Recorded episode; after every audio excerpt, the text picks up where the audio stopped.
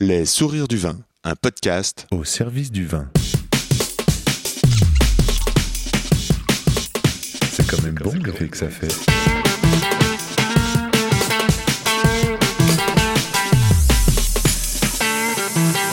Attends, regarde, j'enregistre.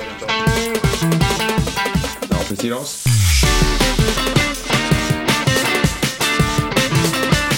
Jolie bouteille, sacrée bouteille. Aujourd'hui, une région, Champagne, un collectif Champagne de Vignerons. Ce podcast est en effet proposé en collaboration avec Champagne de Vignerons. L'objectif de la campagne est clair, le goût des champagnes peut être d'une grande variété et d'une grande diversité. J'aime beaucoup le fait de comparer cette richesse de goût à la multiplicité de caractères des vignerons. Et c'est pourquoi ici nous entendons un domaine jacquinet du Mez, une histoire sensible de transmission familiale. Au micro, Aline, la maman. Diane, la fille, de la fierté, de l'émotion, de l'éducation, de l'organisation dans les répartitions de rôles, des choix de style, du vocabulaire, de la remise en question. Une belle rencontre. Hello, c'est Diolo au micro. Ici, c'est Yann Diolo-Jean, rue de la Roquette. Les sourires du vin, c'est un podcast pour vous aider à cheminer dans le et les mondes du vin. Ce que je veux, mieux savoir, mieux comprendre et nourrir de belles relations au profit de nos oreilles. Le comment du pourquoi des gens du vin. Une conversation à boire avec les oreilles. Pour me suivre, je réponds sur Insta at yandiolo, y a 2 n d i o l o ou par email yandiolo at gmail.com. And let's talk with Aline et Diane. Bonjour Aline, bonjour Diane. Bonjour Yann. Bonjour Yann. Nous sommes ici en Champagne, nous sommes juste à côté de Reims, n'est-ce pas? Oui, petite montagne de Reims. Alors si euh, j'ai la maman euh, d'un côté, Aline qui vient de donner sa voix, de l'autre côté j'ai Diane. Euh, Exactement. bonjour Diane. bonjour Yann. Et euh, à vous deux, vous faites euh, euh, le duo fort de la maison euh, euh, de Champagne. Si, si vous deviez faire une carte de visite orale, comment feriez-vous?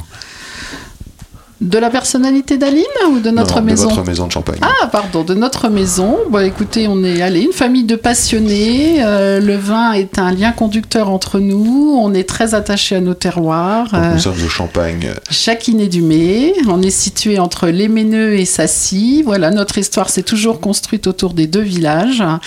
Et oui, si je définissais, je dirais que le champagne est notre lien conducteur, notre mode d'expression, notre passion et surtout notre quotidien. Alors vous avez euh, une entreprise familiale, puisque là, mère-fille, j'imagine que papa euh, doit pas être loin. Papa n'est pas loin. Il travaille encore au domaine. Il travaille encore au domaine. oui. Papa, c'est euh, Olivier. Olivier. Mhm. Est-ce que euh, dans votre quotidien, vous avez des rôles bien définis, c'est-à-dire que vous avez chacun des missions ou vous travaillez tous en même temps au même endroit? Alors ça dépend, on va dire, euh, maman et papa ont un peu chacun leur, euh, leur mission. Et euh, pour ma part, c'est un peu, euh, un peu tout, on Un va dire. Voilà. Diane, euh, tu as quel âge? J'ai 28 ans. Donc à 28 ans, je me permets de te tutoyer. Moi, j'ai 44 ans. je suis pas si vieux, mais quand même. Donc Diane, 28 ans. Donc toi, tu fais un peu tout. C'est ça. C'est sur toi que re- repose la maison? Les, épaules, euh, tu fais un peu tout, c'est-à-dire que tu vas faire les vins, tu vas faire la viticulture, tu vas euh, faire l'accueil euh, des, des, euh, Des clients. des clients. Alors moi, je fais plutôt tout ce qui est export. Pour la partie commercialisation, tout ce qui est habillage, je gère tout ce qui est dégorgement. Et ensuite, je fais toute la partie viticulture, la partie manuelle. Et toute la partie vin, par contre, c'est moi. D'accord. Donc à 28 ans, tu as déjà un rôle très important dans la maison. Bah, ça fait trois ans que je travaille ici. Mhm. Donc du coup, petit à petit, euh, je me suis un peu... euh, j'ai un peu essayé de récupérer des missions. Je suis pas arrivée en, en faisant tout de suite... euh, T'es pas arrivé du jour au lendemain. Voilà, je suis pas arrivée du jour au lendemain et petit à petit j'ai essayé de faire ma place dans la maison en récupérant des missions qui me tenaient à cœur et puis euh, essayer de développer un peu. Parce que du coup, finalement, si ça fait trois ans que tu es dans la maison, on va dire, euh, déclarée avec un rôle euh, dans l'entreprise, euh, c'est quand même une maison dans laquelle tu as grandi. Oui, T'as grandi et t'as grandi auprès d'une grande sœur, je crois. exact. Et donc, euh, là où je veux en venir, c'est que comment t'es venue l'affinité euh, de la viti ou de, du plaisir du vin par rapport à ta sœur qui ne fait pas du tout le même métier? Je pense que je suis née un peu euh, avec cette, cette fibre pour la terre. Euh, depuis que je suis petite, euh, papa et maman m'ont raconté que Agathe, ma sœur, euh, était pas très manuelle. Elle a toujours été. Enfin, on a toujours été très différentes. On est deux sœurs très différentes. Et moi, depuis que je suis petite. Euh, j'ai toujours fait euh, ma petite presse pendant les vendanges, j'allais cueillir mes raisins. Euh, J'ai toujours eu cet attrait euh, depuis euh, tout bébé en fait. euh, et depuis en fait euh, bah, est né euh, quelque chose euh, tout seul. En fait, je pense que c'est assez inné. euh, c'est, je pense que nos parents cultivent aussi cette passion pour le vin. Mhm. Quand on a des parents passionnés, je pense qu'ils la transmettent euh, assez facilement. Ouais. Et du coup, je pense que c'est un peu la combinaison de tout ça qui a fait que euh, je me suis pas posé de questions en fait euh, sur euh, mon avenir. Hmm. Donc c'est extraordinaire, ça veut dire que tes parents, grâce à la transmission familiale, ils ont su lire un peu en toi et un peu dans tes jeux, dans tes intérêts, ils ont su cultiver cet intérêt pour C'est ça. Euh, bah, la terre, tu disais. Mm. Hein Donc la terre ici, elle est comment? Donc si, ce sont des coteaux, ce sont des. euh, c'est que- Alors ici, quelle nature de sol? c'est assez diversifié. En fait, euh, sur Sassy, euh, on est vraiment sur la montagne de Reims. Mhm. Donc on a des coteaux. L'altitude, c'est à peu près, on va dire, euh, 250 mètres. D'accord. Et, Grosse montagne. Pour nous, c'est une grosse montagne, pour les autres, petite. Mais du coup, euh, sur cette montagne, en fait, on a une diversité de terroirs euh, qui s'est qui s'est faite euh, de par la géologie. D'accord. Et du coup, dans les bas de Sassy, on va plutôt être sur des sols sableux, Oui. avec un fond calcaire. Oui. Et par contre, quand on monte euh, dans la montagne, Oui. on va avoir des grèves, on va avoir des argiles. Et en fait, chaque, nous, on a 25 parcelles pour, pour notre, bah, notre surface de vigne. Mhm. Et du coup, en fait, euh, chaque parcelle a vraiment sa spécificité. Mhm. Et par contre, sur le coin des Méneux, on va être plutôt sur des, de la plaine, en fait, c'est Mhm. assez plat. Et là, on est sur euh, des argilo-calcaires qui sont aussi intéressants. Et du coup, euh, vu que c'est des, des coins assez plats, c'est des coins assez chauds, on a des bonnes maturités aussi. Et du coup, bah, cette diversité fait que. Comment on pourrait expliquer la différence dans le goût d'un raisin qui serait issu de plaine et un raisin qui serait issu de coteaux Qu'est-ce que ça fait dans le vin à la fin, la différence? Moi, je pense que c'est principalement sur l'acidité que ça va jouer. D'accord. Parce que sur les. Plus en fait il va faire chaud, moins on va avoir d'acidité. Le soleil joue beaucoup sur euh, l'aspect acide des raisins et sur le pH. Et du coup, je pense que euh, on voit très bien dans les hautes coteaux, on a souvent des vins assez tranchants. Que sur des vins de plaine ou sur des vins euh, de, de sable de Sassy, on va avoir des maturités plus intéressantes et euh, du coup des équilibres un peu différents. Et du coup, l'acidité, je pense que c'est vraiment le marqueur de la différence des vins. D'accord.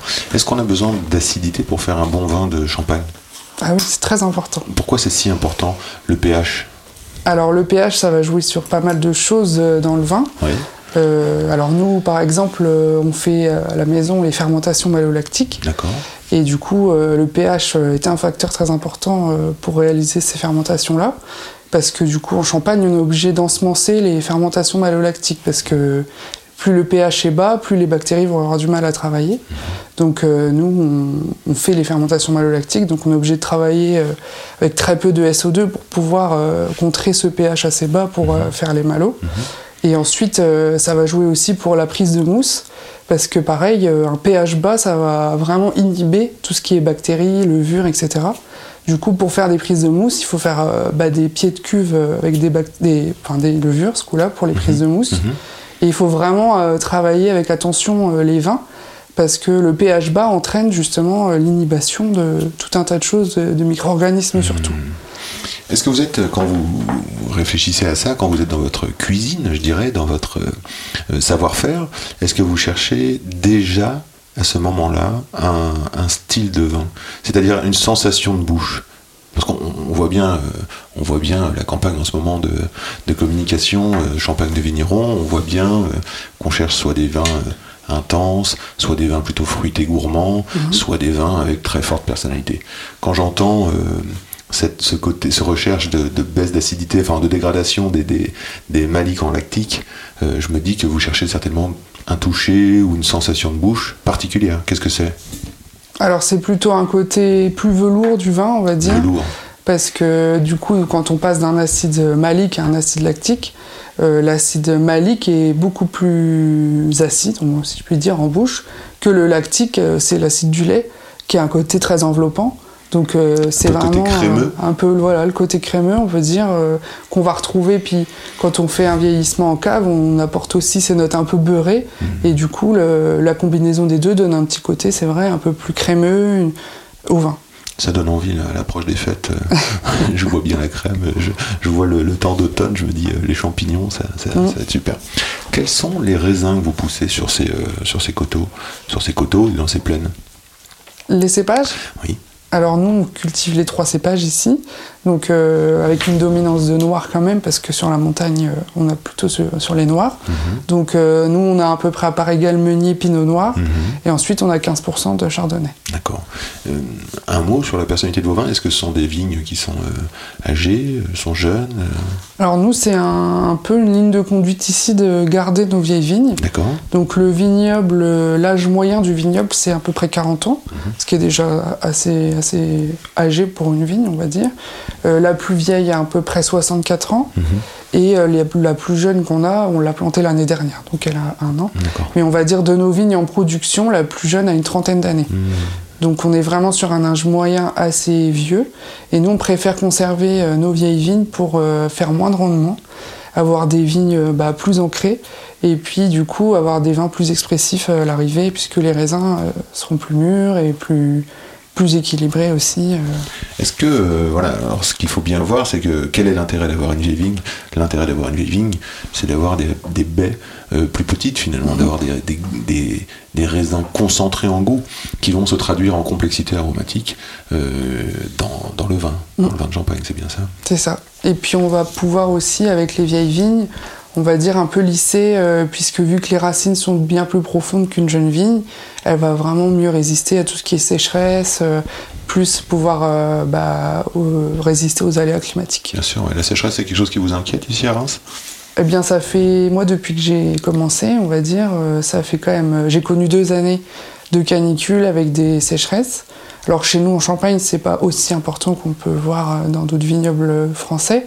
Mais euh, parfois, c'est vrai qu'on s'inquiète justement par rapport à cette acidité. Puisque nous, si on n'a pas d'acidité, bah, ça fait vraiment des vins un peu plats. Et du coup, euh, c'est plus ce côté-là qui nous inquiète, euh, nous, ici en Champagne. Alors, Aline est à côté de nous, elle approuve tout ce qu'on dit, ça, ça fait plaisir.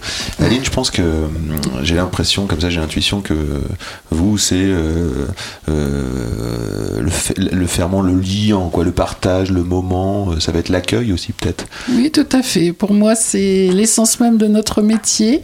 Il y a cette partie vigne il y a ce parti, comme vous dites, partage, émotion partagée. Euh, Le vin, oui, c'est tellement un déclencheur euh, d'émotions, de contacts, euh, de relations. Euh, C'est tout un plaisir de tourner autour de notre métier. Je sens que vous êtes euh, très joyeuse et content de voir votre fille évoluer, euh, et même fière, je sens, je, je- je sens la fierté là. Oui, allez, j'ose dire un peu d'émotion. Bah oui, bah oui. Je sais que oui, Diane, depuis qu'elle est jeune, je crois que c'est même elle qui appartient à notaire. Elle a quelque chose d'intuitif depuis toute petite. Déjà en maternelle, elle venait cueillir ses routes de vigne et je sais que pour elle, c'est comme une évidence.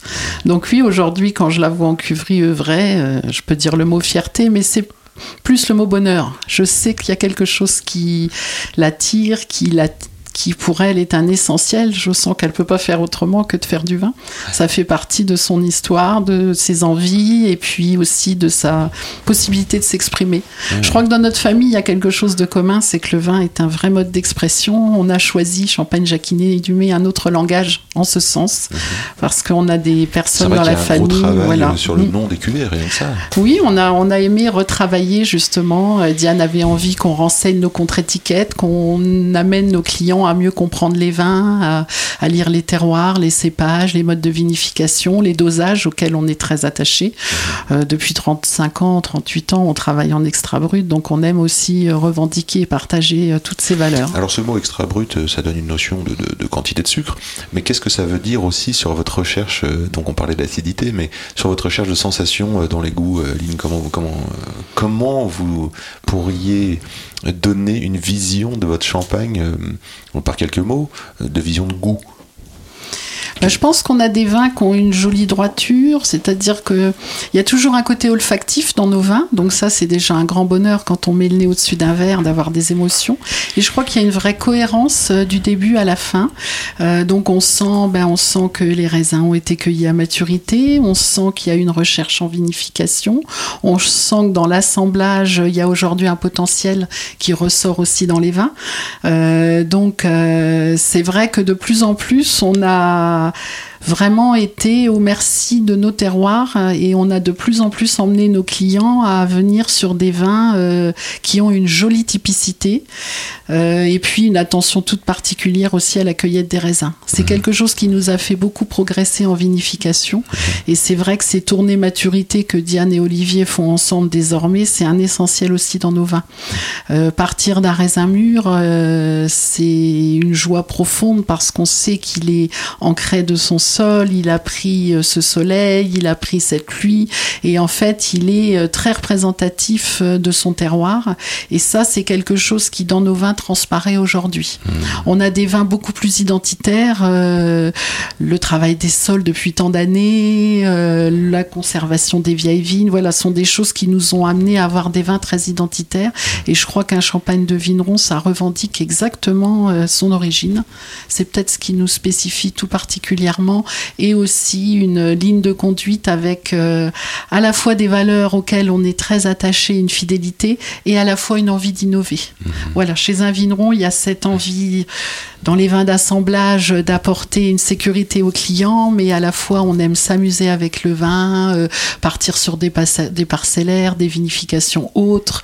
Euh, Diane, depuis qu'elle est arrivée, elle s'achète avec plaisir quelques fûts. Euh, voilà, ses, ses envies sont là. Vinification euh, En jarre. euh, des oxygénations différentes. Voilà, on est des curieux et quand on a la chance d'avoir une clientèle qui vous suit, euh, c'est le bonheur de pouvoir justement les amener à des vins autres et que les clients nous fassent confiance. C'est des vins qu'on fait jamais déguster. En fait, c'est des micro-vinifications, mais ils les achètent en confiance parce qu'ils savent qu'on a eu une recherche en amont. On connaît leur goût, on regarde leurs historiques et puis on les amène à découvrir d'autres C'est étonnant, euh, je suis assez admiratif dans le, dans le côté euh, lecture des émotions, donc le temps de cueillir les émotions, parce que quand même il faut savoir les lire, il faut savoir. Donc c'est à chaque étape, hein, on voit bien que c'est au moment du raisin, au moment de la vinification, au moment même de, de recevoir un groupe et de partager. Donc il y a- il y, a ce côté un petit peu euh, libre de l'émotion, et en même temps euh, j'ai l'impression que rien n'est laissé au hasard. quoi. C'est un peu ça. ouais. C'est un peu ça? Je pense que c'est le, le- l'équilibre justement entre l'essayer de laisser faire la nature et du coup un peu le hasard et en même temps guider pour que le résultat final nous plaise et que voilà on soit fier de ce qu'on fait. Je vais faire un autre parallèle qui me, qui, je trouve un tour de force aussi, c'est en même temps faire partie d'un collectif, c'est-à-dire des champagnes de vignerons, et euh, de, de- de s'y retrouver sous différentes bannières de sensations de goût, et en même temps euh, développer sa singularité. Et là, j'ai l'impression que euh, toi, Diane, tu, tu te saisis de ça. euh, donc, euh, dans les vinifs, là, on entend parler de chêne, on entend parler de jarre. Qu'est-ce que, alors, qu'est-ce que c'est qu'une jarre? Alors une jarre c'est un récipient en terre, euh, enfin en terre cuite Oui, et qui est cuit à très haute température pour Oui. euh, que le vin ne pénètre pas trop la matière. oui. Et euh, moi, ce que j'avais trouvé comme intérêt à cette vinification, c'est de laisser plus s'exprimer le jus à l'intérieur. Parce que j'adore euh, le fût de chêne, mais par contre, parfois, je trouve que c'est un peu trop imposant sur le vin. D'accord. Et du coup, pour les meuniers, euh, j'ai sélectionné cette méthode de vinification pour, euh, pour déjà avoir quelque chose de différent de ce qu'on faisait d'habitude et pour essayer de plus laisser s'exprimer euh, l'année. quoi. D'accord. Quand on parle de vinification, on parle du vin tranquille. Et ça dure combien de temps, cette- ce passage en jarre ou en fût? Alors euh, moi je laisse à peu près un an sur euh, la jarre et euh, en fût c'est plutôt deux ans. Mhm. Mais euh, sur ces deux années on a différentes étapes. Donc euh, tout ce qui est fermentation, on va dire du passage en jus de raisin à- en vin, ça dure à peu près deux semaines. Mhm. Et après on fait tout ce qui est fermentation malolactique. Donc là on part plutôt sur un mois. Et ensuite c'est toute la partie vieillissement. Donc là c'est Mhm. Ça C'est sur, sur des lifines, par exemple? Oui. Et est-ce que tu vas venir bâtonner pour essayer de donner un peu de, de corps ou de gras euh, Alors ça dépend des années, Mhm. ça dépend des parcelles. Bien sûr. Donc euh, là, par exemple, cette année, euh, je le fais sur certaines parcelles.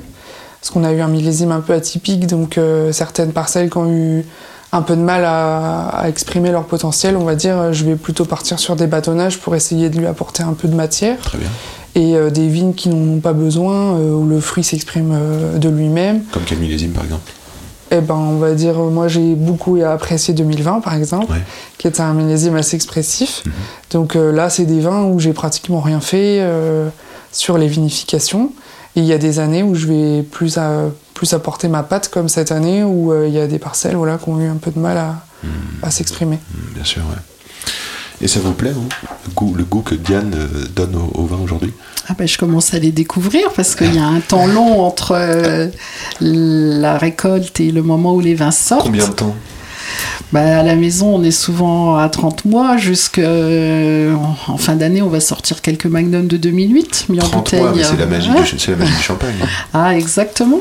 C'est aussi la, dernière touche subtile, c'est effectivement ce vieillissement sur lit qui apporte aussi. Et puis la dernière dose subtile, c'est le dosage. Voilà, on en revient à deux éléments essentiels aussi en Qu'est-ce que ça apporte le temps, euh, par exemple 30 mois de cave euh, avant, euh, avant une commercialisation? Bah, déjà au niveau de la bulle, c'est un essentiel, cette finesse Pourquoi de bulle. Parce que le champagne, il y a toujours voilà, ce côté effervescent qui vient vous chatouiller les papilles. Donc il est à différents degrés, mais quand la bulle est fine, c'est quelque chose qui, qui vous titille et vous caresse. Voilà, on arrive aux deux en même temps et Ouais. c'est ça la vraie, je pense, euh, entrée en matière d'un beau champagne.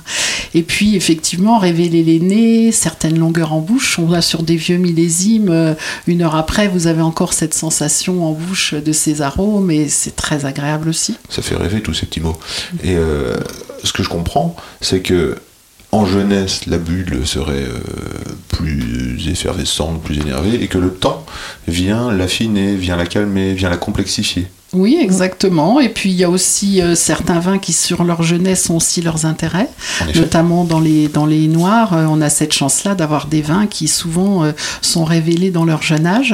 Mhm. Certains millésimes aussi, il y a des millésimes qu'on attend, il y a des millésimes au contraire qu'on révèle sur leur je- jeunesse, entre guillemets, ils ont souvent 6-7 ans de cave, Mhm. mais chez nous on sort parfois un millésime plus récent avant un millésime plus ancien. Parce Par exemple, peut-être voilà. que 2020 sera un millésime à sortir, s'il est déjà expressif et gourmand, Euh, oui, oui, on l'a déjà sorti d'ailleurs. alors que en même temps, vous avez des millésimes qui ont demandé plus de temps, comme 2008. Oui. Réputé grand millésime, pourquoi? Alors moi j'étais jeune, mais euh, ce que j'en ai entendu. Euh, Vas-y, maman. Bah, nous, on s'est fait plaisir parce que déjà, on a travaillé qu'en Magnum. hein. Donc, euh, Ah c'est oui. voilà, c'est un, millésime qui nous parlait beaucoup. Ouais. Et puis, chez nous, euh, on aime amener les clients en vinification sous fût par les millésimes parce qu'en fait, on passe. euh, ils sont mi-blanc, mi-noir et on passe les chardonnays euh, dans le foudre. Donc, c'est aussi pour nous initiatique pour nos clients de découvrir l'univers du fût. Et c'est pour ça qu'on y attache beaucoup d'importance. Et 2008, euh, c'est vrai qu'en dégustation de baie, c'était quelque chose de très ouvert. On a senti que, en même temps, c'était un millésime qui aurait pu être beau sur sa jeunesse, mais on sentait qu'il avait un potentiel, Potentiel. de garde. Et en fait, on s'est dit, ben, on va les conserver et on pousse même un petit peu plus loin. On va les sortir sur trois années de commercialisation différentes. Ah. Parce que c'est intéressant aussi de voir leur évolution.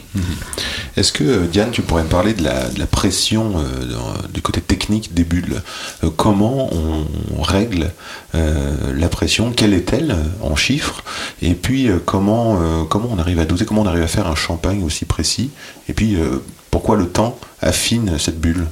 Alors il y a plusieurs facteurs euh, pour euh, régler cette pression.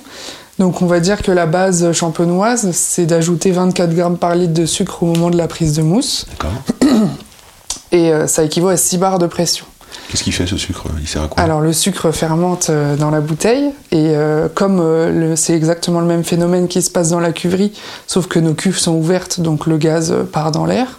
Là le gaz est emprisonné dans cette bouteille et du coup on va avoir la création de, de gaz à l'intérieur du vin, La prise de mousse? la prise de mousse. Et euh, du coup en fait euh, nous à la maison par exemple on met un peu moins de sucre déjà au départ pour faire notre prise de mousse. Donc on met à peu près, euh, enfin c'est pas à peu près, c'est assez précis, mais on met 22 grammes par litre et ça nous permet d'avoir une pression déjà un peu moins importante, donc moins de gaz au départ. Donc là aussi, il y a, une- il y a une- déjà une intention. Voilà. Je vais poser une autre question bête, mais une question quand même qui m'intéresse. Ce sucre, c'est des betteraves, c'est de la canne, c'est du raisin, c'est du miel? Alors, euh, c'est en, enfin, en- ça dépend des étapes. Pour faire la liqueur d'expédition, je prends du sucre de canne bio. Et pour faire euh, les étapes en vinif, donc euh, fermentation alcoolique et prise de mousse, j'utilise du sucre de betterave. Donc là aussi, en fait, c'est un choix euh, parce que le sucre de canne pour la liqueur d'expédition, ça peut apporter Petite note. une petite note, on va dire. Bon, c'est assez subtil, mais que le sucre de betterave, on va dire que c'est très, très basique, quoi, neutre. Et euh, du coup, donc pour Donc on revenir a à cette 22 grammes à la pression, place des 24. voilà, donc donc on a un petit peu moins de on pression. là-dessus, on Mhm. sur un peu moins de pression. Mhm. Et après, euh, le deuxième choix pour euh, régler cette pression, c'est le choix de la capsule. Parce que donc au moment Mhm. de la prise de mousse, on capsule, on bouchonne pas. Enfin, on peut aussi bouchonner, nous on le fait aussi Ça à la maison.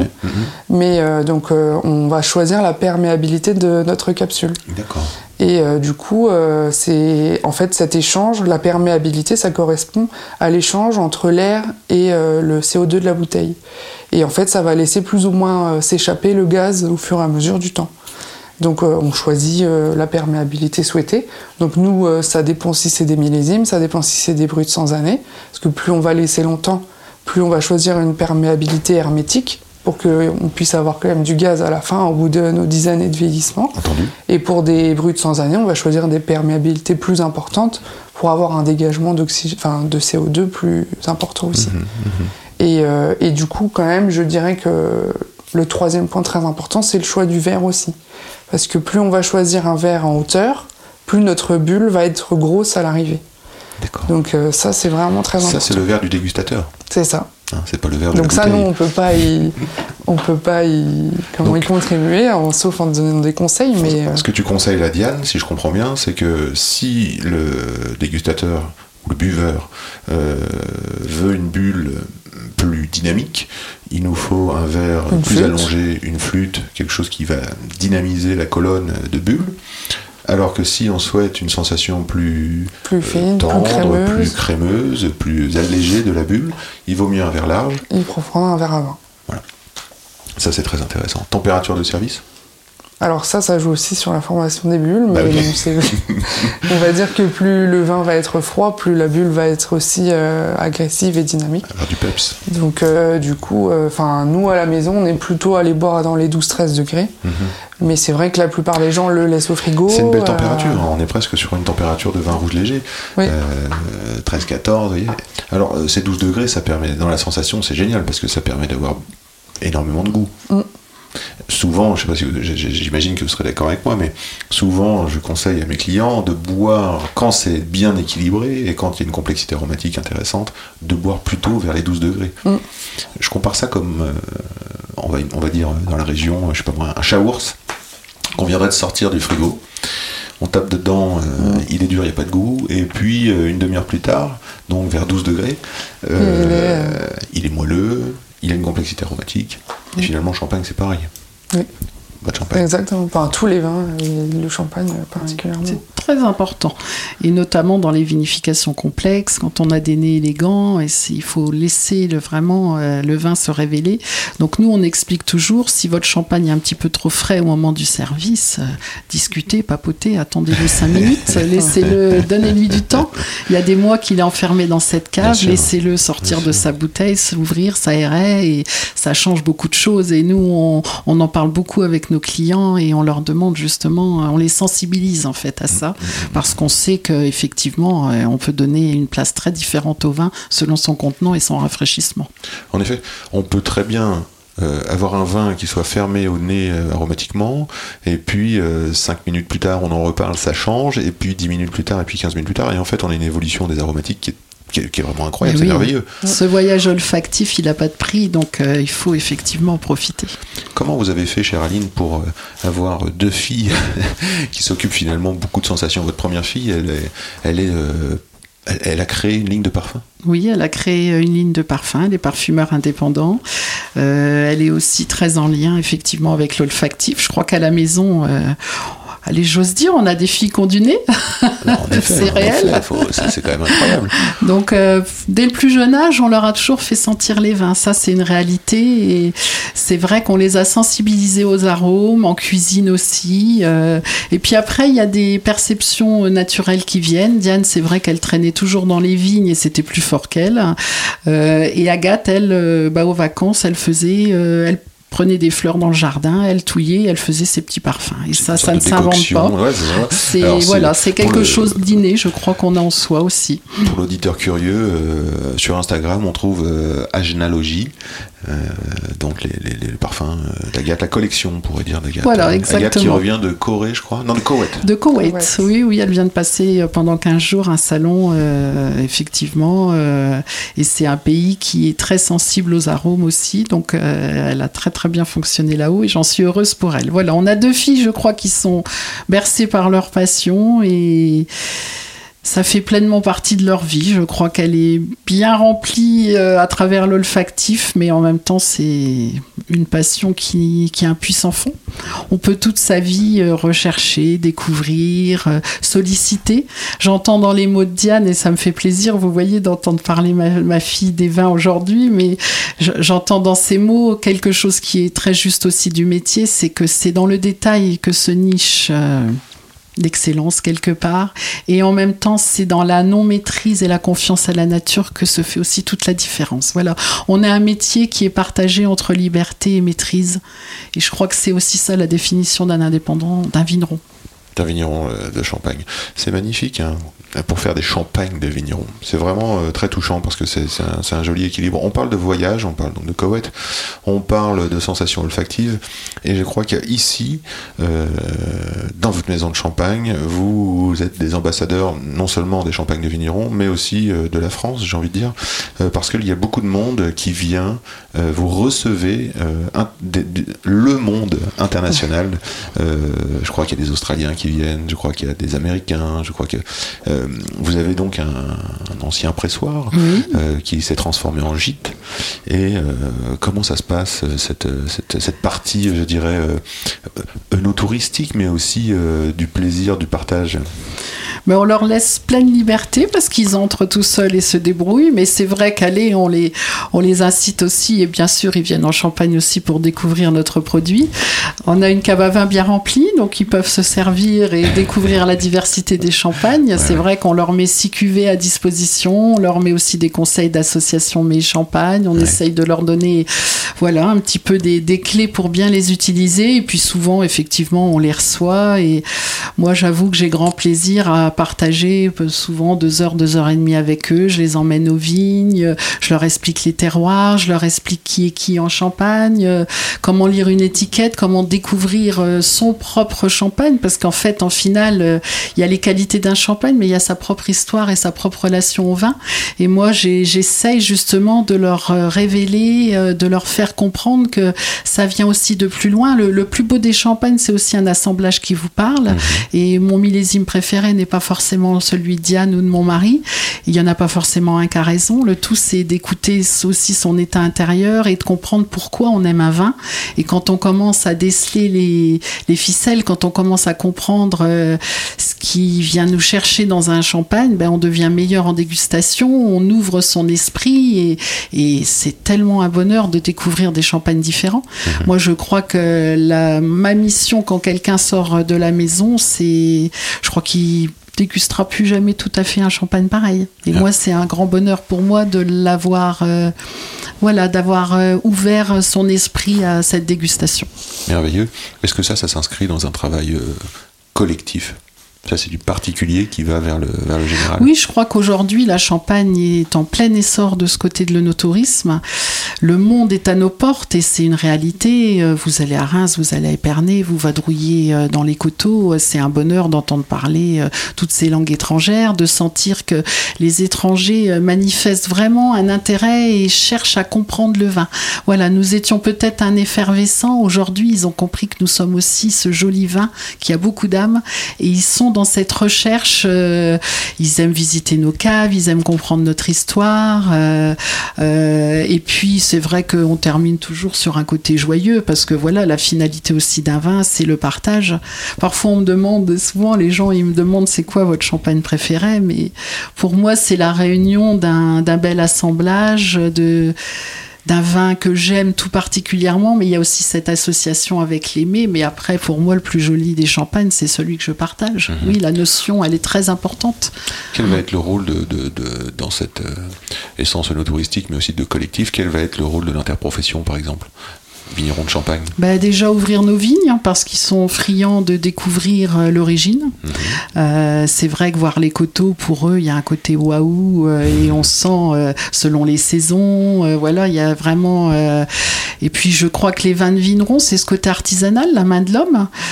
Quand vous partez effectivement sur des vinifications que vous maîtrisez, sur un vin qui porte une conduite, une histoire familiale, un passé, à la fois un présent parce que on vinifie aujourd'hui aussi différemment d'hier et tout ça c'est important.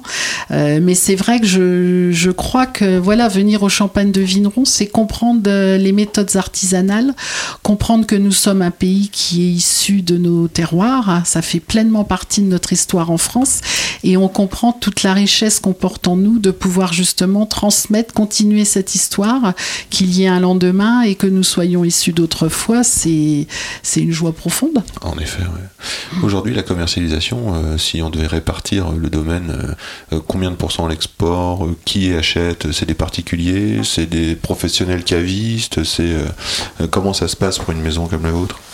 Alors nous, on est un peu en changement en ce moment depuis que je suis revenue à la maison. Parce qu'avant, c'était, je vais pas dire 100% particulier, mais on va dire pas loin. Oui. Et euh, enfin, on faisait déjà une partie pro quand même. Et euh, aujourd'hui, on est à peu près sur euh, une quinzaine de pourcents à l'export, Oui. euh, une quinzaine de pourcents en pro, Oui. et euh, du coup 70% euh, particulier. Super. Tu produis combien de bouteilles par an? On produit 45 000 bouteilles. Hmm, Donc c'est vraiment une maison à taille euh, humaine. À taille humaine. Ouais, très, très bien. Alors euh, ça m'intéresse, euh, Diane, puisque tu as repris la parole, je vais replonger du côté technique. et euh, du côté des... Il y a un truc qui me fascine dans le, dans le champagne, c'est euh, l'art de l'assemblage. L'art du BSA, le brut sans année. L'art de euh, se dire, de partir de vin tranquille et d'en faire un d'avoir la vision du champagne. Comment ça se passe Comment ça se passe la dégustation des vins tranquilles? Et puis ensuite euh, l'assemblage Alors il faut savoir que le, le BSA c'est le vin le plus compliqué à produire parce que quand on a euh, un millésime c'est assez facile, on prend, euh, on peut mélanger des cépages mais on va dire que on reste dans la typicité d'une année particulière et on prend le meilleur et voilà c'est assez fait. simple. Et l'art de l'assemblage c'est plutôt d'arriver déjà à, à reproduire le style maison. Donc euh, que nos clients connaissent et apprécient puisqu'ils reviennent Donc là, d'année on en a parlé tout à l'heure, c'est une intention à la fois de fraîcheur et Voilà. Mm. euh, dans certains coins de gourmandise, euh, de toucher velours, on a entendu, euh, de délicatesse. Voilà. C'est ça. Donc ça, c'est l'intention de la maison. C'est l'intention de la maison qu'on essaye du coup aux assemblages de, de reproduire. Et donc là, à ce moment-là, on va goûter toute la cuverie. Oui. Euh, on- donc on se regroupe euh, en famille euh, avec notre œnologue. Et, euh, et à ce moment-là, du coup, on va assembler euh, les cépages, les terroirs, les années, euh, les types de vinification. Donc ça peut être de la cuve inox, ça peut être du fût, ça peut être de la jarre. Ça discute fort? Ça dure. euh, Ça discute fort, c'est-à-dire qu'il peut y avoir des, des grosses... euh, Non, on arrive quand même généralement à tomber d'accord euh, sur. euh, Il y a toujours un chef d'orchestre. Ça a été pendant 36 ans mon mari. Aujourd'hui, c'est Diane. C'est Diane Il faut toujours qu'il y ait un chef d'orchestre. Mais le chef d'orchestre a des oreilles. Mais Olivier, il a réussi à passer la baguette du chef d'orchestre? Je n'en suis pas revenue moi-même. C'est vrai? Oui. Parce que parfois, on entend dans des maisons comme ça, c'est un peu dur. Ah Ouais. J'ai été très étonnée, mais je crois que le fait que Diane soit et son DNO soit œnologue aujourd'hui, ça a été quelque chose aussi de très probant pour Olivier. Ça lui a amené une confiance Mmh. et je sais, il sentait que Diane était issue de de cette envie et ce respect de la vigne. Donc en fait, euh, il sait aussi que c'est important d'être indépendant quand on vinifie et d'avoir aussi faire ses choix. Vous faites ensemble beaucoup des circuits maturité, mais j'entends que papa aujourd'hui, euh, il te laisse papa. choisir, voilà. Ils mais, font euh, ensemble. Le dernier mot. mais le dernier euh, mot, il te le laisse, et moi, c'est quelque chose aussi qui, qui m'émeut, je peux le dire, parce que je sais comme mon mari a aimé cette passion, mais je sens la confiance qu'il accorde à Diane. Et moi, ça me fait très plaisir de voir qu'il t'a donné la main, la, la, clé de la cuverie, il te l'a donné vraiment à ton retour. Et, et on laisse Diane gérer pleinement parce que c'est un métier qui, qui demande beaucoup d'attention et de choix. Il faut être libre pour pouvoir prendre pleinement euh, ses marques. Ça, et aujourd'hui, ben, quand le dernier vocabilis, c'est Diane qui l'a choisi, DB dégusté à la vigne jusqu'à la méthode de vinification, le choix du vieillissement. Euh, oui, c'est la première fois, je peux dire, que j'ai une cuvée que tu as pleinement euh, choisie toi-même. Et j'ose dire ce mot là pour le coup fierté. Oui quand je vends un vocabilis j'ai en tête que ben, c'est Diane qui a choisi ces baies et, et cette parcelle et ça me ça m'émeut quelque part de penser que cette parcelle elle a été plantée par euh, le grand-père d'Olivier. Et qu'en même temps c'est Diane aujourd'hui qui vinifie dessus. C'est quand même quelque chose euh, de fort. Euh, quand on parle vigneron on parle aussi transmission oui. Bien sûr. Diane? C'est touchant tout ça hein? Oui et c'est vrai que moi j'ai ce côté, alors dans la cuverie, c'est vrai que papier mamie eux étaient en coopérative, donc euh, je ressens moins euh, ce côté transmission dans la cuverie. Mais moi je le ressens beaucoup aux vignes par exemple. Parfois quand je taille un pied de vigne, je me dis mon papy à 50 ans taillait ce même pied de vigne. Et je trouve ça incroyable en fait. Qu'on ait touché les mêmes voies. Enfin... Et du coup c'est vrai que c'est marrant. Ouais, c'est très touchant. Euh, nous étions euh, sur l'art de l'assemblage euh, des vins tranquilles mm. et euh, j'entends la maman qui arrive avec quelque chose de, de, de très intelligent dans, le, dans, la construction de la personnalité, c'est-à-dire que tu as fait des études, en fait, tu es œnologue. C'est ça. Incroyable. C'est dur d'être œnologue, non? Alors pour moi ça a été un peu compliqué parce que je ne suis pas quelqu'un euh, de, de, scolaire en fait. Donc euh, là-dessus c'est vrai que mes parents m'ont assez poussé euh, pour, ouais. enfin, ils m'ont soutenu pour que je fasse des études. Ouais, et euh, du coup j'ai réussi à aller au bout des 5 ans, mais c'était compliqué. j'ai loupé pas mal de cours, mais j'ai réussi à aller au bout quand même. Mais c'est vrai que c'était très intéressant, mais énormément de choses euh, qui aujourd'hui me voilà c'est de la culture générale et voilà ouais, c'est ouais. intéressant mais c'est vrai que sur le terrain c'est complètement différent euh, c'est vraiment sur le terrain qu'on apprend euh, bah, le mais, métier quoi mais en quoi cette culture générale te permet de faire des choix? Bah parce que je comprends mon produit en fait. Pour moi, c'était vraiment l'intérêt aussi de et ça je l'ai compris euh, au fur et à mesure de faire ces études là.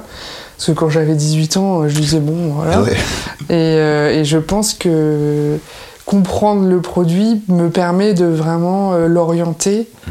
euh, vers là où je veux aller. Mmh. Et, euh, et c'est vrai que c'est dans ce cas que ça me sert le plus. Mmh.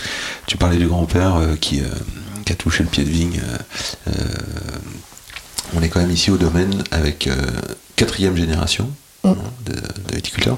Je crois qu'il y a un outil symbolique dans votre histoire, c'est le pressoir pressoir. Euh, vous avez dû, je pense qu'au fil des générations, je dis ça parce que euh, quatre générations en arrière, euh, on n'est pas forcément viticulteur vigneron comme aujourd'hui où on vend ses bouteilles. Peut-être qu'on est euh, viticulteur, coopérateur, peut-être qu'on va au pressoir commun au pressoir oui, oui. coopérative. Bah, y a, dans chaque histoire familiale, il y a des constructions différentes. Et là, il y a eu des achats de pressoirs qui ont été symboliques de réussite, puis euh, des agrandissements, peut-être euh, euh, différents outils avec des plus gros pressoirs.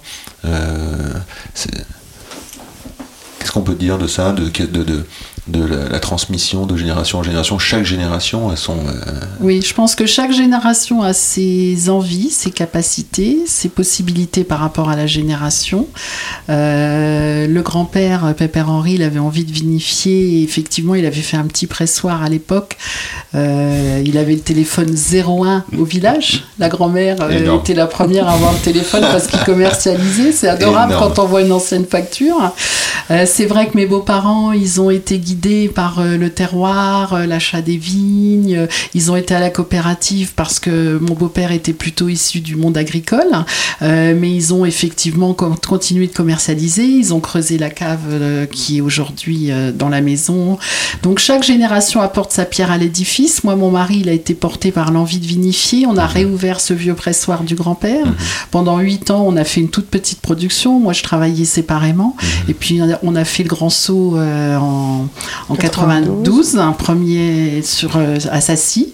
Et puis, désormais, ben voilà, c'est vrai que c'est aussi une continuité. euh, et aujourd'hui, Diane, je sens que c'est en cuverie qu'elle apporte aussi sa touche. Voilà, chaque génération, en fait, contribue et apporte quelque chose euh, à l'évolution d'une maison. Euh, je crois que c'est ça aussi une entreprise familiale. On, Oui. on peut effectivement évoluer parce qu'il y a eu des avant. Et puis, on est déjà en train d'essayer de préparer une suite. Une phrase que j'aime et ma fille va se moquer de moi, mais parce qu'elle me parle. Oui, c'est dans sa texte quand il dit euh, On n'hérite pas de la terre de nos parents, on l'emprunte à nos enfants. Moi, c'est vraiment quelque chose qui me parle. Et je sais, dès le départ, quand on a décidé avec mon mari de travailler ensemble, je sais que j'avais déjà dans cette vision cette envie qu'il y ait une suite sans l'imposer. Pour moi, il faut vraiment qu'un enfant vienne à la vigne par envie. Euh, c'est pas du tout une obligation, c'est quelque chose qu'on porte ou qu'on ne porte pas, il n'y a pas de souci, mais c'est juste que si on le porte, eh ben, il y a quelque chose de fort. Et c'est vrai que voilà, partager un moment commun avec Diane, euh, ben, on va essayer qu'il soit pas trop long non plus, voilà, parce qu'il sera temps aussi que Diane s'envole. Et voilà, quelques années partagées, quelques notions de transmission, toujours un œil sur les vignes. Je crois que mon mari il sera incapable de ne pas jamais aller voir les vignes. Mais voilà, si on peut garder une petite vigne à tailler, quelque chose qu'on aime, moi si je peux de temps en temps aider Diane sur une réception d'un groupe, ou voilà, on pourra encore partager des choses, et puis, puis la joie de déguster les vins euh, que Diane vinifiera. Aline, est-ce que, euh, est-ce que vous êtes sensible à la mode du goût? C'est-à-dire que est-ce qu'il y a eu un temps où les champagnes n'étaient pas ceux qu'on attend euh, demain Alors euh, oui, moi je suis sensible au goût, aux, périodes. C'est vrai que les vinifications, les dosages sont des choses, effectivement, il y a eu beaucoup d'évolutions. Malgré tout, euh, je peux dire, si je parle de notre maison, nous, on a tout de suite été assez tranchés sur nos valeurs. On aimait les vins avec, je dirais, une fraîcheur. Et on a toujours voulu préserver cette fraîcheur. Donc on a été la chercher de différentes façons. Euh, à la fois c'est ce travail des sols, à la fois c'est ces dosages, euh, la façon d'assembler. euh, mais effectivement, par exemple, l'usage du champagne était différent. C'est vrai que le fait qu'on soit revenu à l'apéritif, ça a été une joie suprême. C'est vrai qu'autrefois, quand on buvait les vins à d'autres moments, c'était très différent. Euh, moi, j'avoue que aujourd'hui, je suis vraiment dans l'ère du champagne comme je l'aime. Moi, j'aime la fraîcheur. J'ai toujours envie, pour moi, un bon champagne, il faut qu'on ait envie de la flûte suivante. Et je trouve qu'on est dans cette période de vinification où justement, on est très capable de l'apporter. Et en fait, les valeurs qui nous ont portées dès le départ, elles sont, elles sont très actuelles. Je crois que mon mari, il était un peu avant-gardiste là-dessus, un peu freestyler par rapport à certains, mais c'est quelque chose qu'il a toujours cherché. Euh, et puis. euh, aussi euh, en vinification, bah, finalement, on n'est pas toujours satisfait, mais c'est pas grave, ça nous pousse. Oui, c'est sûr, voilà, le vinificateur, il a toujours des doutes, il a toujours euh, Eh oui. et c'est c'est aussi ce qui fait sa richesse, c'est ses doutes. Papa, il n'ose jamais dire qu'il vinifie euh, quelque chose d'élégant. Toi, je sais, Diane, aussi que tu as beaucoup de pudeur par rapport à ça. Mais j'entends que voilà, tu es capable d'écouter la satisfaction des clients quand euh, tu as reçu un importateur euh, récemment et, et qui déguste une gamme et qui, et qui te rend euh, son sentiment de, de, voilà d'apprécier les vins. Quand et- te commandes trois palettes, toi, Mais je sais que pour les vinificateurs, il y a toujours ce, ce doute qui est là, mais, mais je crois que c'est aussi sa richesse. Voilà, son, son manque de certitude et son côté... euh, euh, il a toujours, j'ai presque la sensation, Diane, que quand vous vinifiez, il y a toujours, est-ce que je rends assez hommage à cette nature? Il y a quelque chose de ça. il semblerait quand même que quand on travaille avec la nature, Diane, on- il y a toute une part de doute euh, liée, euh, ne serait-ce qu'à la météo du millésime. Euh. Qu'est-ce qu'on va affronter comme euh, éventuellement comme difficulté maladie, situation tout au long de l'année? Donc cette part d'inconnu et de doute, elle est, elle est inhérente au métier. Oui, mais je pense que c'est ce qui rend le métier passionnant. Parce que si on me disait tous les ans, il va tomber tant de millimètres, il va faire tant de jours de soleil, euh, je pense que le métier m'intéresserait pas du tout. Et c'est ce côté euh, travail de la météo et du terroir qui rend le métier intéressant. Est-ce que on peut parler de cuisine? Ça cuisine chez vous? Ça Oh, reçoit, ça cuisine. Surtout Diane. On est assez bons vivants dans la famille. Un peu épicurien, vous voyez qu'on n'a pas tout à fait la ligne. ça va, ça me plaît. Mais, mais vraiment, euh, allez, je peux dire, Diane, elle cuisine à haut niveau. Elle est aussi précise en cuisine que dans ses vins. En ce moment, c'est quoi? Oh, alors, les- euh, je fais assez des. Enfin, j'aime bien cuisiner euh, en fonction des saisons quand même Ouais, aussi. ouais. Et euh, ça dépend un peu de mon envie. J'aime bien les plats quand même des familles, euh, les choses qui rassemblent. euh, C'est-à-dire un, un- un plat mijoté, par exemple? Voilà. Je fais par exemple du. Alors j'appelle ça moi mon bœuf champenois. C'est euh, du bœuf bourguignon avec du coteau euh, que je fais, euh, que je bois du coup avec du coteau. Ah, il faut voir qu'un coteau en Champagne, c'est un vin tranquille. Donc, par exemple, Voilà. un pinot noir de, de, de coteau de champenois. Mhm. Mais ça va être plein de choses différentes. Alors, par exemple, ce bœuf bourguignon, euh, euh, je vais poser des questions techniques. Ce bœuf champenois, est-ce que euh, tu le macères 12-24 heures avant ta viande, avant de faire la cuisson? Non. Non. Est-ce que tu fais une cuisson qui va. Quelle, quelle partie du bœuf tu vas prendre? Alors euh, souvent c'est le paleron, Pas le rond, très bien. donc euh, que je fais rôtir un peu et puis après que je fais mijoter. Enfin, rôtir, le geste que tu fais, c'est plutôt la casserole. Oui, bah, je fais rôtir dans tu, une tu- tu casserole. saisis euh, dans voilà, la je casserole, saisis ouais, la viande donc et ça, puis, ça, euh, croûte un petit peu la viande, c'est voilà. ça? Est-ce que tu singes? C'est fariné? Ouais. Oui. Vu, Bah, pour épaissir la hein. sauce. Donc on farine, voilà, et là-dessus tu vas mettre ton coteau. oui. Et dans lequel, euh, est-ce que tu as une garniture aromatique par exemple euh, Oui, Des carottes? les- Tu voilà, mets quoi? champignons, carottes. Champignons? euh, ouais. Ah, ça c'est intéressant. Alors des on les met euh, en fin de cuisson. Ah, voilà. Ouais. Euh, est-ce que tu mets du lard par exemple? Oui, Ah. Est-ce que tu mets euh, du thym, du laurier oui. Voilà. Tu mets de l'ail ou pas? Non, Hmm. Tu mets, Est-ce que tu mets euh, des clous de girofle? Non. Du poivre? Du poivre, oui. En grains? Oui. Ah oui, bah non, mais je sais pas, ça peut être en poudre. Euh, je vois la maman qui fait Mais qu'est-ce qu'il raconte? Il est pas, il Nous, va on, pas a, bien on a le mortier, on, Ouais, maman, on écrase nos Ah, poivres voilà. nous-mêmes. Ah, oui, on adore. de poivre. Ça pilonne, hein. ça- voilà, Oui. amatrice de poivre. Oui. Ah oui, maman est Ah. grande amatrice Bah de oui, poivre. si on prend Alors, du poisson ou de la viande, on va Ouais. pas prendre les mêmes poivres. D'accord. Alors un poisson par exemple, quel poivre? Ah, poivre de Sichuan. Sichuan. Au Alors dernier Sichuan, il faut voir que c'est euh, très aromatique, un peu agrume, c'est ça Oui, hein? un peu. Voilà. Et quels autres poivres vous aimez? Ah, moi, j'aime beaucoup les poivres noirs. Donc, euh, moi, je suis vraiment sur des grands classiques, sur la force. Et c'est vrai que c'est les poivres noirs, personnellement, qui Quelle me- provenance par exemple? Les poivres noirs, ça peut être euh, euh, l'Afrique, ça peut être le Vietnam. Souvent. Afrique. Oui, ouais. je, je suis plutôt, moi, sur l'Afrique. Mm. J'ai- J'aime bien la, la puissance. Mm, mm. euh, et j'aime beaucoup les mettre en dernière minute, en fait. Mhm. J'en mets un- on en met toi aussi en, petit, en cuisson, mais on est, on est très à mettre à la fin, à pilonner un peu de poivre. Et... C'est génial le poivre à la fin parce que ça exalte le nez finalement. Ouais. Ouais, donc ça cuisine. Et alors on boit euh, avec ce bourguignon champagne, champ- champenois, qu'est-ce qu'on boit? On boit. Bah, souvent, du coup, je bois du coteau. Un- un euh, coteau. un coteau qui va avec. Quels sont les millésimes que vous commercialisez là en coteau Alors, euh, j'en commercialise plus. J'en j'en Je ai commercialisé en, en 2020. Enfin, je commercialisais le millésime 2018. Et euh, du coup, là, j'ai refait euh, du coteau là, en 2020, qui est encore en fût.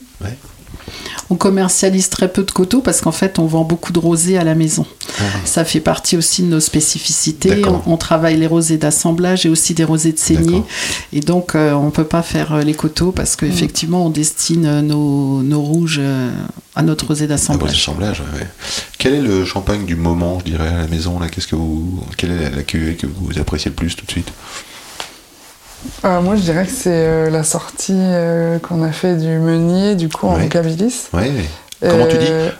Vocabilis. Alors, qu'est-ce que ça veut dire C'est le vocabulaire d'une année. Et Mmh. généralement, Donc c'est un millésimé Voilà, c'est un millésimé, c'est un monocépage Quel et un parcellaire. Là, on est sur 2020, du coup. 2020, Pinot. Pinot Meunier. Et euh, c'est un parcellaire, du coup, de, de Sassy. Et euh, 2020 est très expressif, en fait, comme je le disais. Et à boire, enfin, pour moi, à boire dans sa jeunesse sur nos parcelles. Et du coup, là, on vient de le sortir euh, il y a deux mois. À peine, oui. un mois. Aline, si vous deviez le décrire, ce vin, euh, à l'œil, au nez, à la bouche, euh, quel- quel- comment vous pourriez Une le faire robe assez soutenue, un bel or. euh, euh, il a en nez justement un petit côté crémé, moi, qui, me, qui vient très rapidement me parler. Euh, c'est un vin, je trouve, pour le coup, de tous les instants. C'est vraiment celui que vous pourriez avoir en milieu d'après-midi, une petite envie de champagne. C'est complètement un vin qui peut venir à tout instant, un vin de gastronomie. Et on pourrait finir une soirée. C'est ce qui est très rare, mais il a vraiment ce côté très universel dans l'usage. Euh, C'est une vigne qui est assez. euh, chaque année, on retrouve une, une petite réduction, mais qui est pour moi assez euh, intéressante parce qu'elle apporte un côté un peu noisette grillée. Mhm. Qu'on retrouve euh, encore cette année. euh, c'est une très vieille vigne en fait qui, je pense, du coup, euh, on a toujours ce côté réduction parce qu'elle est en, fort enherbée. Du coup, on a ce côté un peu réduit de. Quelle est la relation entre la réduction, la vieille vigne et l'herbe? Eh ben, en fait, on va dire que l'herbe va absorber pas mal de nutriments euh, dont la vigne a besoin. Et euh, du coup, euh, si la vigne manque de nutriments, les raisins vont également euh, pas avoir assez d'azote pour faire leur fermentation. Et euh, moi, j'aime pas rajouter euh, pendant les vinifications euh, des intrants. Donc, euh, je préfère laisser faire. J'ai jamais eu de problème en en faisant comme ça. Et euh, du coup, en fait, quand les levures manquent un peu d'azote pour terminer les fermentations, elles vont en fait produire des arômes de réduction, euh, qui vont vers la noisette grillée voilà, Merci. qui parfois sont un peu gênants, peuvent aller vers l'œuf pourri, mais en pointe, euh, ça peut Quand être vraiment c'est quand vraiment Voilà, c'est exagéré. vraiment ouais. c'est exagéré. voilà. Et puis euh, contre la réduction, finalement, on a quand même un moyen euh, très fort au moment du service. C'est de l'aération. c'est euh, l'aération, voilà. Donc c'est vrai que si, euh, si on veut faire prendre de l'ampleur pour retourner dans ces, ces histoires de température et de temps de dégustation, on pourrait presque, dans ces cas-là, envisager de, de, de carafer, quoi, tout doucement. Exactement. Oui, chez nous, il y a des cuvées qu'on peut euh, oser, dans nos vocabilis notamment. Le chardonnay, il était intéressant carafé, mais alors là, il avait 8 ans de cave, donc la bulle était tellement affinée en chardonnay Ah ouais. que c'était presque un petit peu Il dommage. vaut mieux parfois prendre des gros verres. Donc Bien on sûr. préfère, c'est pour ça ouvrir avec des beaux verres. Voilà, Ouais. nous on aime beaucoup les, les verres très amples pour donner l'espace au vin et surtout quand on est sur des bulles fines. C'est pour ça que Vocabilis, on en revient, c'est une totale liberté. Vous voyez, on est passé d'un chardonnay 8 ans de cave à là un meunier 3 ans. Ouais. Euh, mais c'est justement cette liberté de faire des vins différents à chaque fois et de faire découvrir justement un parti pris et puis révéler euh, l'histoire euh, d'une seule année, un seul cépage, un seul terroir. C'est génial. Je, c'est bientôt la fin. On- ça fait déjà, je pense, une cinquantaine de minutes que nous, nous parlons, nous discutons. On se sent bien, donc il n'y a pas. Et j'ai des petits rituels qui m'informent sur la personnalité des vignerons. Alors, euh, je vais regarder vos chaussures. Donc, les chaussures de la maman. ouais, ça te fait. Bah, Qu'est-ce qu'il fait Moi, c'est pas mis des belles chaussures. Euh, chaussures euh, bottines, bottines, bottines en cuir, un cuir qui serait entre euh, le marron euh, tirant vers euh, euh, l'ocre rouge. Euh, c'est profond et surtout c'est euh, utilisé, c'est tanné quoi. On voit que c'est aussi confortable parce que c'est c'est une bottine avec élastique. Et puis euh, si euh, voilà, alors, euh, Aline monte le talon et tout, alors c'est entretenu. Voilà, c'est des chaussures qui ont été euh, euh, comment on appelle ça? On met un petit topping, comment on est un- Ah, en dessous? Ouais. Oui, oui, On oui. sent Bah, il que- faut, on oui. sent que la chaussure, la semelle, le, talon a été protégé. Le talon en bois a été protégé et il est. euh, Oui, moi j'aime bien que mes chaussures durent. voilà. J'aime bien qu'elles aient aussi une histoire. Vous voyez, j'aime bien que ce cuir, il est du craquelé. Mhm. Il est. J'adore l'odeur du cirage. Donc je fais partie des gens qui cirent encore quelques chaussures. Magnifique. Et puis moi j'aime le côté brut des choses et ce qu'il y a de la vie. Euh, j'aime regarder les mains de mon mari qui ont taillé les vignes. J'aime regarder les mains de, Diane quand euh, t'as vinifié, quand t'as le tanin qui est rentré dans les pores. Ah, et vous voyez, mes chaussures, c'est pareil. J'aime qu'elles aient de la vie. C'est génial. Euh, ici, la jeunesse, Diane en basket. mais alors, les baskets, elles sont détruites, quoi. Oui, On sent je que les la- mets toute l'année aux vignes. On sent que ça bosse, il y a de la terre, il y a des. Voilà, donc euh, c'est sobre, hein, mais on sent que c'est du confort et euh, de l'utilisation euh, à donf, quoi. C'est ça, exactement. Euh, les chaussures, elles sont ruinées, quoi. C'est marrant que vous regardez les chaussures, moi je regarde les mains. J'adore Ah regarder oui. les mains des personnes et je trouve que ça révèle aussi Ça en beaucoup apprend de beaucoup, choses. bien sûr. ouais. Est-ce que, euh, Diane, tu as une odeur préférée? Dans le vin ou en général, général. on va dire? Et où dans le vin? Hmm. J'adore l'odeur du bois. Ah j'adore le bois en fait, et ah, j'adore l'odeur du bois. C'est quoi l'image? Bah, ça peut être euh, d'un fût. Euh, moi, j'ai construit une maison en bois. J'aime son ah odeur. Enfin, euh, j'aime, rentrer dans un chalet. J'aime l'odeur du bois qui brûle. Génial. J'adore tout ce qui est odeur. T'as construit du bois. une maison en bois? Ouais. enfin, pas de mes propres mains, mais, Mais, je viens de construire euh, une maison et du coup, j'ai choisi en bois parce que j'adore le bois. C'est génial. Et une odeur, euh, une odeur euh, détestée? Un truc que- qui, qui te repousse? Hum, Je pense que c'est le vinaigre. Hmm. Ça, c'est une déformation professionnelle. C'est ça. la le vinaigre à deux vins. euh, encore le balsamique, j'adore, mais alors le vinaigre à deux vins, j'ai du mal. Ouais, très bien, merci. Une odeur préférée? Alors moi, je, je oser dire deux, parce que j'aime beaucoup les sous-bois, les odeurs de sous-bois, euh, c'est quelque chose qui me parle aussi. Et après, j'adore la fraîcheur, donc j'aime beaucoup les agrumes, le pamplemousse par exemple. J'adore euh, l'odeur du pamplemousse rose. C'est c'est quelque chose qui me plaît beaucoup. Une odeur détestée? Ah, un truc qui me dérange, c'est le euh, quand on retire son vernis, le dissolvant, l'odeur du Dissolvant, ouais. dissolvant. C'est aussi des formations professionnelles. Ah, eh ben, ça j'aime pas. Et le chou, ah, c'est la période des choux qui démarre. Chez nous, on aime bien manger du chou, mais j'aime pas l'odeur du chou ça en cuit, soi quand ça ouais, cuit. c'est- c'est pas- c'est bon. Euh, c'est l'heure de Message in the Bottle. Euh, euh, Aline, est-ce que vous auriez, avant de nous quitter, un message euh, Alors, ça peut être euh, message d'espoir ou un coup de gueule euh, à donner. Évitez d'être pressé. Profitez. Magnifique. Message in the Bottle, euh, c'est l'heure du message de, de Diane. Diane, avant de nous quitter, est-ce que tu aurais un message, euh, un coup de gueule ou un message d'espoir à donner? Moi, je vais dire euh, boire un canon, c'est sauver un vigneron. Merci. Merci à vous. Merci Yann. À bientôt. Un plaisir de partager ce moment. Merci de nous avoir donné le temps. C'est quand même bon l'effet que ça fait. Merci d'avoir écouté jusque-là. Merci Champagne de Vigneron pour la confiance. Merci Aline, Diane, Olivier pour votre accueil. Merci Léa pour les mots et les références. Merci Felipe pour le son. Merci pour votre petit message sur Insta et vos étoiles dans vos lecteurs de podcasts préférés. Merci à vous, chers auditeurs. Je vous embrasse bien fort et à bientôt. Attends, on fait silence.